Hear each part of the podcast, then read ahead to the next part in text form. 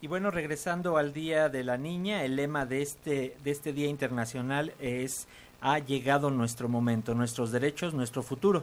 Una forma de alzar la voz, empoderar a las jóvenes y reivindicar más inversión por parte de las instituciones en todas las cuestiones que afecten a las niñas. Y bueno, justo para analizar cuál es la situación de las niñas en nuestro país, en México, hacemos contacto con Juan Martín Pérez, él es coordinador del proyecto Tejiendo Redes Infancia. ¿Cómo estás, Juan Martín? Muy buen día. Muy buen día, gracias por esta oportunidad. Gracias a ti, Juan Martín, como siempre, un placer platicar contigo. Pues ya son 10 años que se instauró este Día de la Niña por parte de la UNICEF. En este tiempo ha habido avances en cuanto a las condiciones de las niñas en nuestro país. ¿Cómo lo ves? ¿De qué ha servido este establecimiento de el Día de la Niña, Juan Martín? Pues mire, yo creo que la primera buena noticia es que estamos hablando de ella y de que espacios como el de ustedes que hacen periodismo de infancia pues están ponderándolo. Creo también que hemos logrado con el paso del tiempo que esto sea también parte de la agenda feminista porque lamentablemente podemos haber avanzado mucho en eh, hacer notar las desigualdades de género, pero también los feminismos, varios de ellos siguen siendo profundamente adultocéntricos. Y esta iniciativa que tomó en su momento la señora Bachelet, el ONU Mujeres, junto con UNICEF, pues ha permitido llevar esto a la agenda de todos los movimientos feministas, obviamente con apropiaciones diferentes.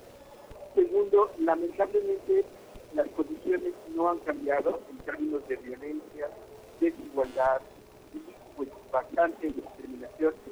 Los datos son muy preocupantes, el incremento de violencia contra ellas son notables. Un ejemplo muy crudo de ellos serían los feminicidios.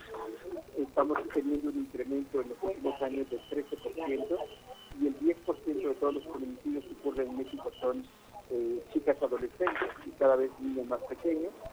Tenemos también, lamentablemente, brechas de desigualdad que no se superan quienes abandonaron la escuela en el proceso de la pandemia por la contingencia fueron fundamentalmente mujeres adolescentes. Eh, pese a que ya se prohibió el matrimonio infantil, las uniones tempranas continúan sin freno, es decir, son uniones de hecho. Eh, y por otra parte, lamentablemente, la narrativa en contra de eh, los derechos de las niñas y las mujeres jóvenes pues siguen estando muy presentes en debates como la interrupción legal del embarazo, el acceso a servicios de salud sexual y reproductiva, o incluso el propio acceso a la educación sexual. Entonces diría que tenemos claroscuros, avances en la narrativa, en el reconocimiento, pero lamentablemente poca respuesta de parte de las autoridades. Quisiera redondear puntualmente, si me permiten, que hay cada vez más presencia de eh, niñas y de mujeres, adolescentes y jóvenes activistas, y esto es una buena noticia. Lo estamos viendo ahora en los paros estudiantiles, tanto en el poli como en la universidad están siendo encabezados eh, de manera muy importante por eh, chicas muy jóvenes feministas y esto, reitero, también es buena noticia. Juan Martín, para poner un, poco en perspectiva, en nuestro país, ¿cuáles son las diferencias o los retos que enfrentan, sí, las niñas, pero no los niños en México? Y no es porque estemos queriendo hacer menos a los niños, sino porque las niñas tienen, eh, pues, enfrentan desigualdades todavía más fuertes, pero no sé si existan datos concretos para poner esto en perspectiva, Juan Martín. Efectivamente, miren, por ejemplo, en la forma en la que nuestras familias educan a niños y niñas con prácticas tradicionales nocivas que incluyen los golpes. El 63% de niños y niñas siguen recibiendo golpes. Bueno, esto cambia con el rango de edad. Particularmente los niños son más violentados cuando son más pequeños, pero las adolescentes cuando alcanzan 15 17 años de edad. 7 de cada 10 víctimas de violencia en casa son eh, precisamente chicas adolescentes. Y el dato, digamos, preocupante es que 7 de cada 10 personas que los agreden son el abuelo, el papá, el tío o los hermanos. Claramente se está tratando de asignar un rol de género. También el ser eh, niña, adolescente de 15 y 17 años, incrementa 30% más la probabilidad de ser víctima de feminicidio, de violación o desaparición que si fuera una mujer adulta. Por otra parte, el abandono escolar es muy marcado precisamente en la etapa adolescente, donde cada año perdemos aproximadamente 25 de cada 100 y de ellas más de la mitad son chicas adolescentes que ya no continúan con la educación media superior.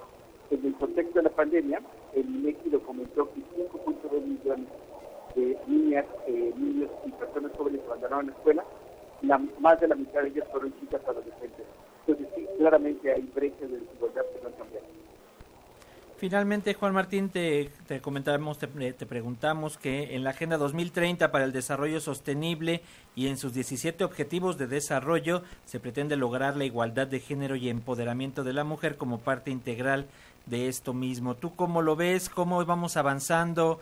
Eh, ¿Hacia qué sentido debemos de enfocarlo cada vez más?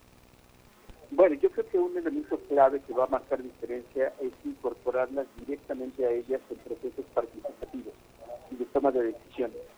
Como lo comenté al inicio, discursivamente hemos avanzado mucho, se habla bastante del tema, pero no están cambiando las condiciones materiales y económicas, y particularmente en los espacios de decisión. Por eso es tan importante y eso es lo que creo que tendríamos que aportar. Además, es uno de los indicadores de los objetivos de desarrollo sostenible. Y esto vinculado con las brechas de desigualdad económica. En tanto no avancemos en la autonomía económica, pues la dependencia y obviamente los patrones culturales tradicionales van a seguir imponiendo. Pues ahí está Juan Martín eh, Pérez, coordinador del proyecto Tejiendo Redes Infancia. Gracias por esta charla para las audiencias de la radio pública de Radio Educación y bueno, pues a eh, seguir trabajando para incluir, para velar por el bienestar de el, y la igualdad de las niñas en nuestro país. Muchísimas gracias, te enviamos, te enviamos un fuerte abrazo. Muchísimas gracias por este espacio. Buen día. Hasta pronto, gracias.